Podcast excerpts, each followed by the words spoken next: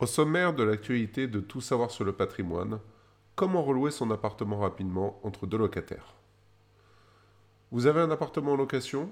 Lorsqu'en tant que bailleur vous recevez le courrier de congé de votre locataire, un stress peut rapidement apparaître. Ce dernier peut être plus ou moins important en fonction de la situation.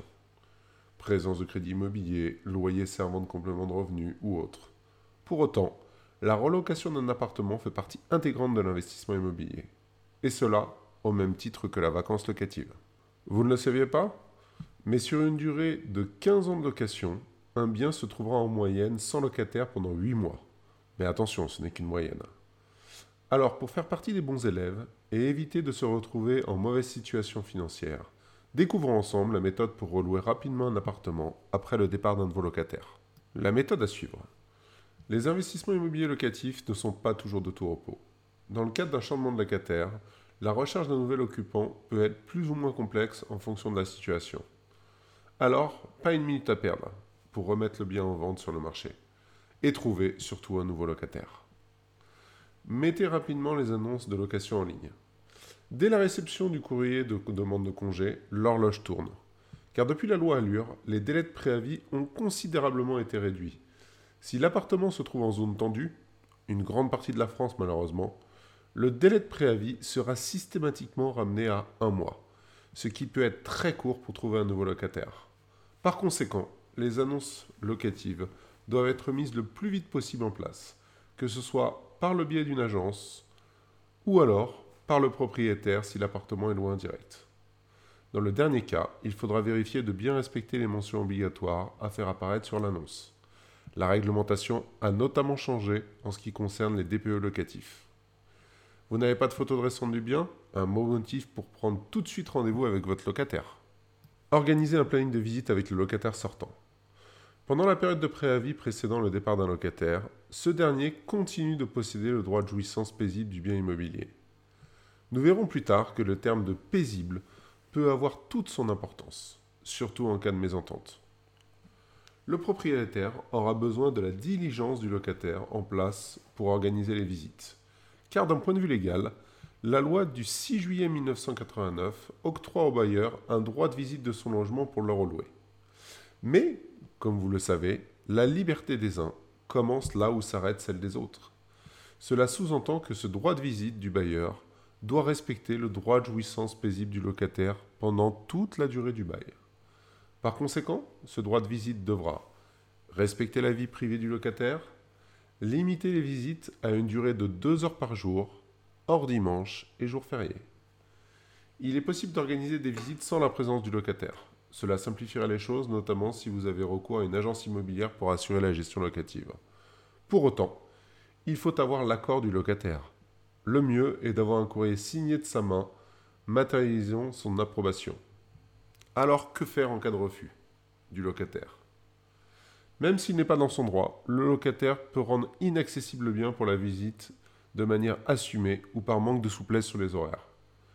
Le propriétaire aura pour unique recours de mettre en demeure le locataire de respecter le droit de visite par lettre recommandée et ensuite d'engager d'éventuelles poursuites en dommages et intérêts si ce dernier ne s'exécute pas. Car malheureusement, le temps de la procédure excédera assurément la durée du préavis. Truc et astuce. Ajouter une clause de droit de visite dans le bail.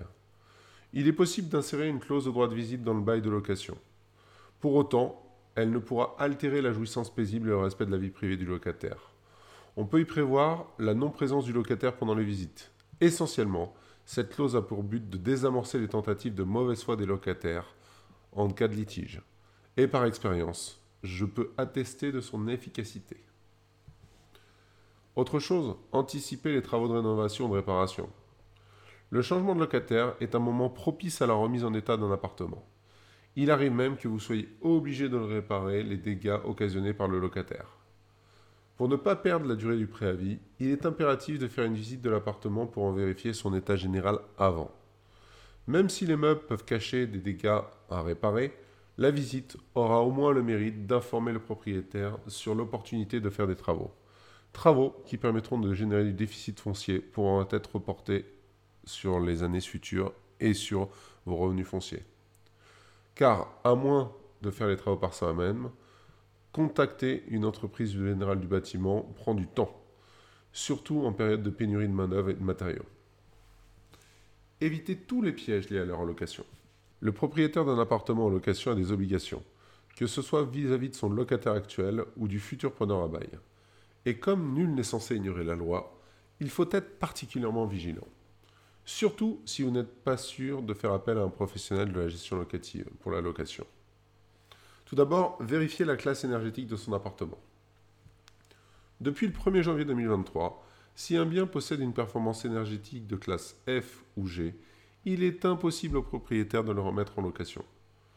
Une seule chose à faire pour le remettre sur le marché, entamer des travaux de rénovation, isolation, changement de fenêtre, amélioration des appareils de chauffage, avant de faire établir de nouveaux diagnostics énergétiques. Mais attention, car l'addition peut s'avérer salée. Si le bien est en copropriété, il se peut que les travaux d'isolation aient été réalisés sur les parties communes. Ces derniers peuvent avoir un impact sur la classe énergétique de votre bien, notamment dans le cadre de travaux d'isolation extérieure. Attention à l'encadrement des loyers en zone tendue. Autre mauvaise nouvelle, il existe plusieurs mécanismes d'encadrement des loyers lors de la relocation d'un appartement. En fonction du bien et de sa localisation, le propriétaire bailleur devra respecter certaines règles contraignantes de fixation du prix des loyers.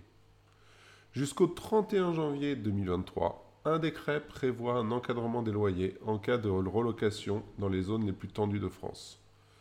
Toutes les locations, qu'elles soient nues ou meublées, de biens immobiliers destinés à la résidence principale, situées dans 28 grandes métropoles, sont concernées. Mais attention, car à cet encadrement peut s'ajouter celui prévu par l'agglomération. Certaines grandes métropoles ont fait le choix de limiter le prix des loyers, comme Paris, Lille ou bien Bordeaux. En cas de relocation d'un appartement, le nouveau loyer y sera soumis. Effectuez surtout correctement l'état des lieux de sortie. Le locataire a sûrement versé un dépôt de garantie en guise de caution au moment de la signature du bail. Il faut impérativement lui restituer en totalité, sauf s'il y a eu des dégradations anormales durant la période du bail. Dans ce cas de figure, il est possible de conserver une partie des sommes pour compenser le préjudice. Cela aura un impact sur le calcul des revenus fonciers de l'année. Seul moyen pour constater les dégradations Comparer les états des lieux d'entrée et de sortie. En l'absence de l'un d'entre eux, vous risquez de vous retrouver avec un litige avec votre locataire.